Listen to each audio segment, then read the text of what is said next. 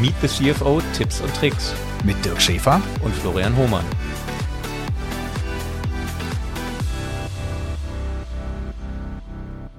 Ihr wollt CFOs nicht nur im Podcast zuhören, sondern sie auch live und in Farbe treffen? Kein Problem, dafür gibt es unseren Partner FS Partners.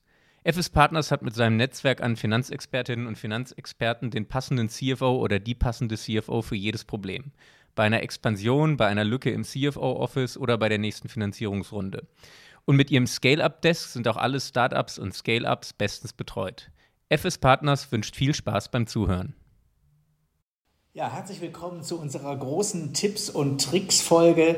Diesmal wollen wir von äh, Martin Beer lernen, den wir ja in der letzten Folge kennengelernt haben als CFO von MyTheresa, der das Unternehmen an die Börse gebracht hat, der uns aus seinem bunten äh, Berufsleben berichtet hat und damit ja auch schon zum Ausdruck gebracht hat, dass sich die Welt immer wieder verändert und man sich da immer wieder neu drauf einstellen muss. Das heißt, man muss fix im Kopf bleiben und äh, da wollen wir mal von ihm jetzt so ein bisschen erfahren, wie er sicherstellt, dass er diese Smartness, die er ausstrahlt, auch wirklich immer beibehalten kann. Herzlich willkommen zurück, Martin. Hallo Dirk, schön, schön hier zu sein. Martin, fangen wir mal an. Ähm, wie startest du den Tag? Deine Morning Routine, wie sieht die denn aus? Meine Morgenroutine ist, ist äh, sehr interessant. Also ich äh, muss eigentlich nicht den Wecker stellen. Seit, seit zehn Jahren äh, stelle ich keinen Wecker. Ähm, wach in der Regel äh, um äh, halb sechs auf äh, und gehe dann drei bis vier Mal pro Woche ins Fitnessstudio. Mach Sport. Ähm, sowohl ganz normale Geräte als auch Cardio, ähm, halbe Stunde laufen. Das, ähm, ja, das ist sozusagen praktisch, wie ich den Tag starte. Okay, dann bist du mit äh, dem Fitnessstudio durch, dann duschst du dort und dann? Also wir duschen, ich dusche daheim äh, und ziehe mich dann auch alles, sonst wäre alles das äh, zu kompliziert. Dann frühstücke ich. Ähm, ich bin so von der Routine gewohnheitsmäßig jemand, der der, der, der frühstückt. Ähm, und dann fahre ich ähm, ähm, zu Mai Theresa und bin dann dort ja, ungefähr um 8 Uhr. Das heißt, äh, wenn du sagst eben, das schon so als Routine schilderst, äh, das Thema Homeoffice ist keins bei dir? Äh, selten. Also vielleicht ein Tag die Woche.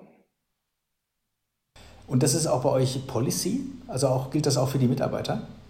Wir haben eine Policy, dass wir äh, sagen, Homeoffice sollte begrenzt sein auf zwei Tage maximal pro Woche.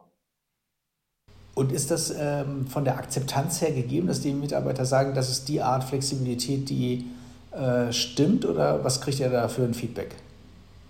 Ja, das ist ähm, aus Sicht der meisten äh, Mitarbeiter natürlich genau die, die richtige Balance, ähm, weil natürlich äh, durch Corona haben natürlich auch einige äh, den, den, den Vorteil von Homeoffice erkannt für gewisse Dinge, aber sehen und alle sehen das natürlich, dass äh, für, für Unternehmen, also wir wachsen ja auch sehr stark, wir haben neue Mitarbeiter, wir haben äh, das ist ein sehr dynamisches Umfeld, wir müssen auch viele Probleme zusammen knacken und da setzt man sich besser kurz mal zusammen ähm, und, und man kann nicht alles, natürlich vieles kann man mit Zoom machen, ähm, aber nicht, nicht alles. Äh, und um die, die Mai Theresa Denkweise, Kultur ähm, nahezubringen und auch eine, eine Mitarbeiterbindung äh, für neue Mitarbeiter zu erreichen, ist der, ähm, ja, ist das, äh, der physische Kontakt ganz, ganz wichtig, das auch zu erleben.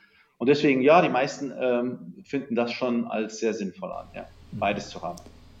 So, jetzt bist du morgens im Büro. Jetzt gilt es ja, sich auf den Tag einzustimmen. Wie machst du das? den Tag einzustimmen. Ähm, ja, also das, die, äh, man holt sich eine Tasse Kaffee und dann äh, geht man an die E-Mails äh, und dann äh, fangen die Meetings an. Hast du schon beim Frühstück dich über Tageszeitungen oder ähnliches äh, informiert, was gerade ansteht? Ja, ich habe die Routine, ähm, äh, gewisse Apps, also Newsletter ähm, zu, zu lesen. Das heißt, ähm, äh, Pioneer ähm, ist von der, von der äh, News-Seite her ganz, ganz interessant. Äh, dann habe ich ähm, Spiegel und NTV. Also die drei mache ich eigentlich immer, immer äh, jeden Morgen und Handelsblatt, sorry, die vier. Und, ähm, und ab und zu, ähm, auch um ein bisschen zu lächeln, der Postillon, das ist so eine Satire, ähm, Satire-Newsletter, Satire-App, ähm, die macht auch sehr viel Spaß. Und äh, wie häufig am Tag schaust du auf euren Aktienkurs? Äh, ein bis zweimal maximal. Ich habe die App und natürlich ist es mit einem Klick immer sichtbar. Äh, wir sind ja in New York gelistet, also ähm, die, die Zeiten äh, beginnt sowieso erst um halb vier. Halb vier macht die Börse auf ähm, und geht dann bis, bis halb elf. Also deswegen ähm, geht das dann auch ganz gut. So, jetzt haben wir deine Morgenroutine mal ein bisschen durch. Jetzt hast du ja schon relativ viele Berufstage in deinem Leben gehabt. Wir haben in der letzten Folge schon gelernt, viele Unternehmen, verschiedene Rollen, verschiedene Industrien. Deswegen interessiert uns natürlich auch, wahrscheinlich sehr stark auch unsere Studierenden, die uns hören, auch andere Menschen aus der Finance Community. Was sind denn eigentlich so, die Folge heißt ja Tipps und Tricks, so Key Takeaways, die du über die Jahre hast, vielleicht Tipps, die du teilen kannst. Was ist wichtig als CFO, wenn man als CFO erfolgreich sein soll, auch in den Rollen, wo du warst, auch als COO. Welche, welche Tipps hast du da für unsere Hörerschaft? Ja, sehr gerne. Ähm, es sind aus meiner Sicht ähm, sehr einfache Dinge. Ähm, das ist, äh, zum ersten ist natürlich die, die analytische Disziplin. Das heißt, äh, wir lösen von morgens bis abends Probleme.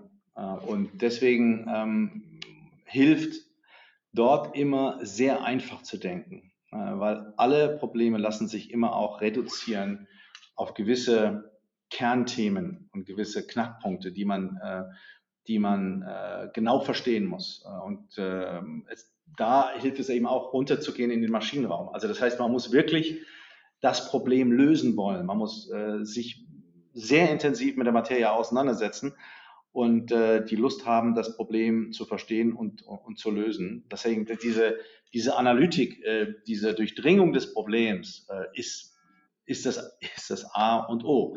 Ähm, das ist äh, Brot und Butter, ähm, so wie Niki Lauda gesagt hat, äh, bringen die Leistung äh, und der Rest wird kommen. Also das, das, das ist die, die Grundvoraussetzung, ähm, die die, die, die sagen praktisch mich auch in den, in, den, letzten, also in den letzten Lebenswegen und in der Karriere immer ähm, ähm, beschäftigt hat ähm, in der in der Geschwindigkeit, weil man hat ähm, eine gewisse Zeit, man muss die Probleme äh, sehr stark priorisieren und muss sie verstehen und sehr schnell entscheiden, wie gehe ich damit um, was mache ich jetzt damit. Ähm, und das ist das, das, das Erste, das, diese analytische Disziplin ist, ist Kern ähm, ähm, die Problemlösungskompetenz ist ganz wichtig und ähm, das sollte man ähm, sich erarbeiten, das sollte man üben und das sollte der Fokus drauf sein. Erst dann, damit ist das ja die Grundvoraussetzung für, für Kredibilität, für, für Vertrauen, für, ähm, für jemand, dass,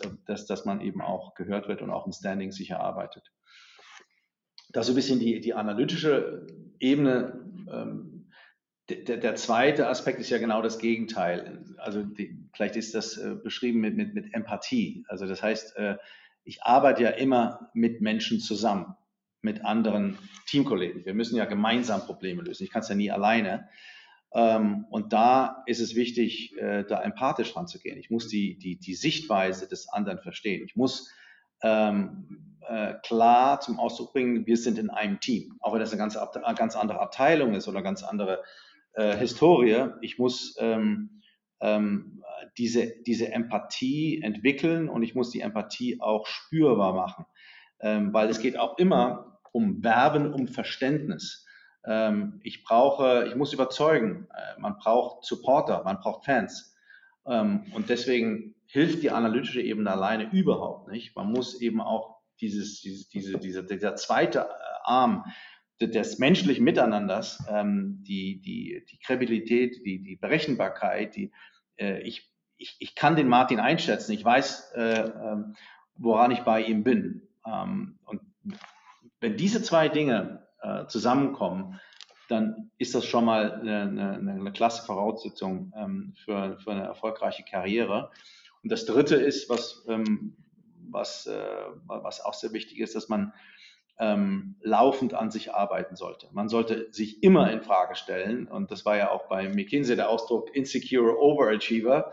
Also man muss, äh, ähm, man darf sich nicht so ernst nehmen und man muss immer denken, ähm, ja, vielleicht stimmt das auch nicht oder ähm, sollte ich vielleicht da nochmal auf mir Feedback einholen.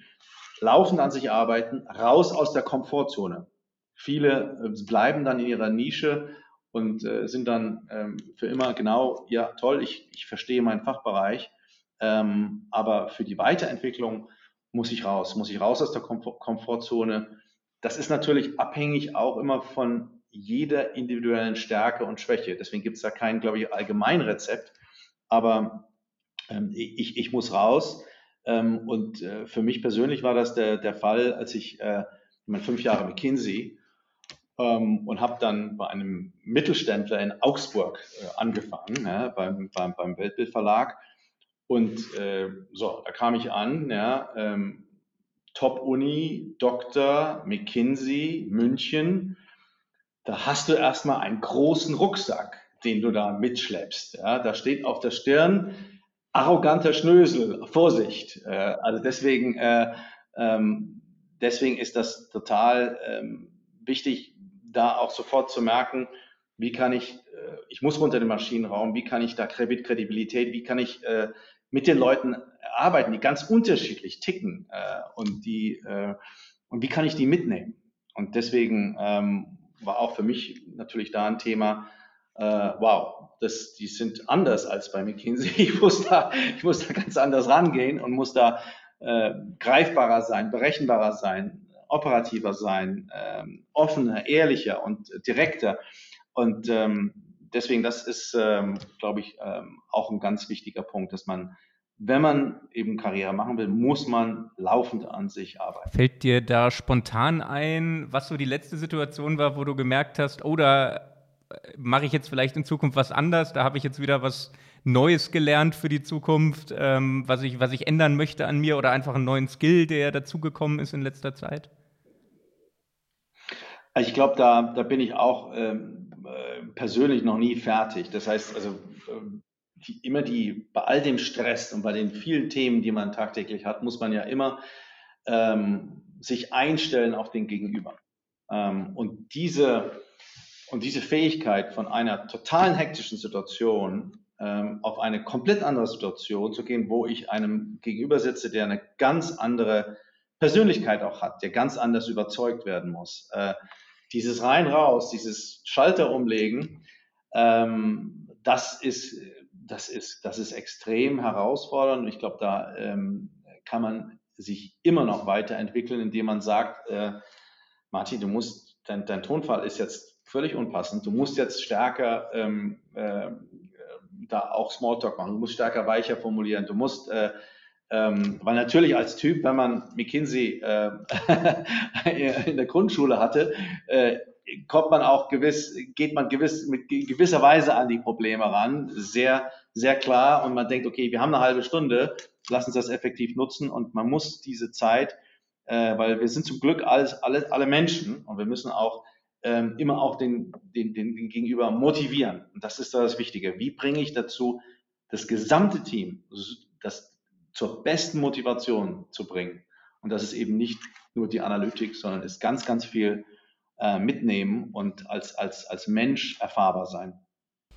Und äh, du hast ja eben die Empathie, die da ja auch wieder sehr stark äh, reinspielt, eben schon erwähnt.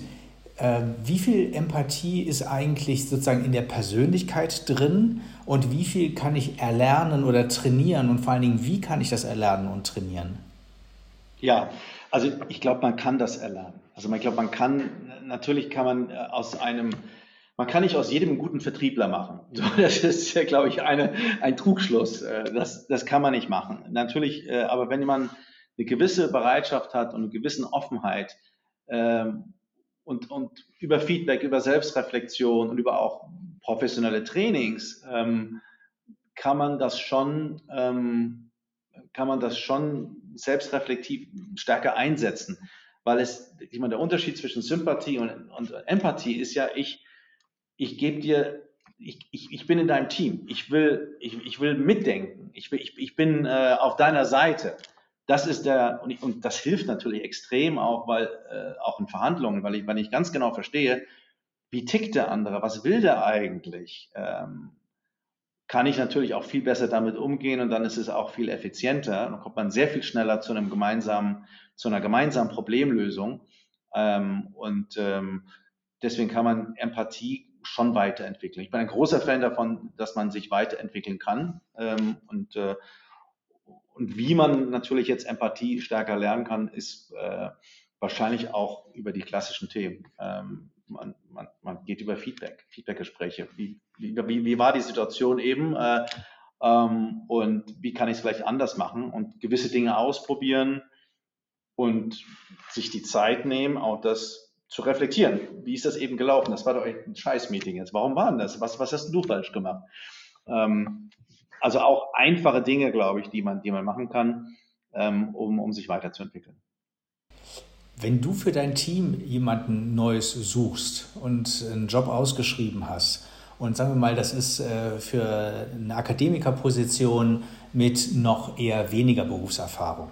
Ja, nicht vielleicht nicht direkt der Uni-Einsteiger, aber eine junge Person. Auf was guckst du da besonders?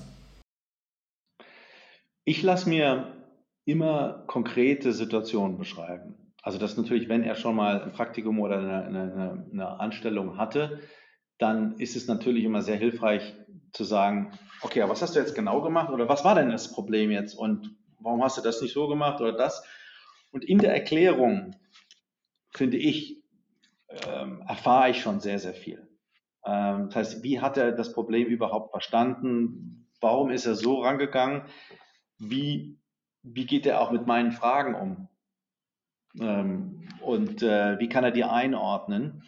Und für mich ist eben diese, diese Grundvoraussetzung für auch ähm, für, für die Stelle äh, neben der Fachlichkeit äh, auch, dass ich natürlich sehr gern mit ihm zusammenarbeiten will. Und dazu muss er, müssen wir ja auch eine Basis haben in dem Verständnis und in der Kommunikation. Und deswegen erfahre ich dann sehr, sehr schnell, dass, ob das passt und ob er äh, in dem Sinne auch, äh, auch strukturiert die, diese Themen an, äh, angehen kann. Weil natürlich die Inhaltlichkeit muss auch gegeben sein, da kann man ein paar inhaltliche Fragen stellen, aber ich glaube, das, das hilft, das hilft mir schon immer sehr, sehr stark. Ich mache nicht große Cases, so wie, wie, wie bei McKinsey, äh, sondern eher kleine vielleicht Fragen, Fragestellungen ähm, über dann Probleme in dem Fachbereich. Ja, vielen Dank, Martin. Das hat uns äh, sehr geholfen. Wir nehmen also jetzt nochmal deine drei Dinge mit, wo du gesagt hast, eben analytische Disziplin und äh, Problemlösungskompetenz ist sehr wichtig, um auch Dinge priorisieren zu können. Empathie braucht es, um die Menschen mitzunehmen äh, auf diese ganze Reise. Und man muss die Fähigkeit haben, sich selber immer wieder in Frage zu stellen und auch Veränderungswille zu haben, weil neue Situationen eben auch neue Herangehensweisen erfordern und man nicht immer alles gleich machen kann, nur weil man es vor fünf Jahren schon so gemacht hat. Wir wünschen dir, dass du dir diese Flexibilität äh, weiterhin erhältst. Es war uns eine Freude. Vielen Dank. Klasse, super, hat mir auch sehr viel Spaß gemacht. Vielen Dank. Vielen Dank, Martin. Tschüss. Meet the CFO Tipps und Tricks mit Dirk Schäfer und Florian Hohmann.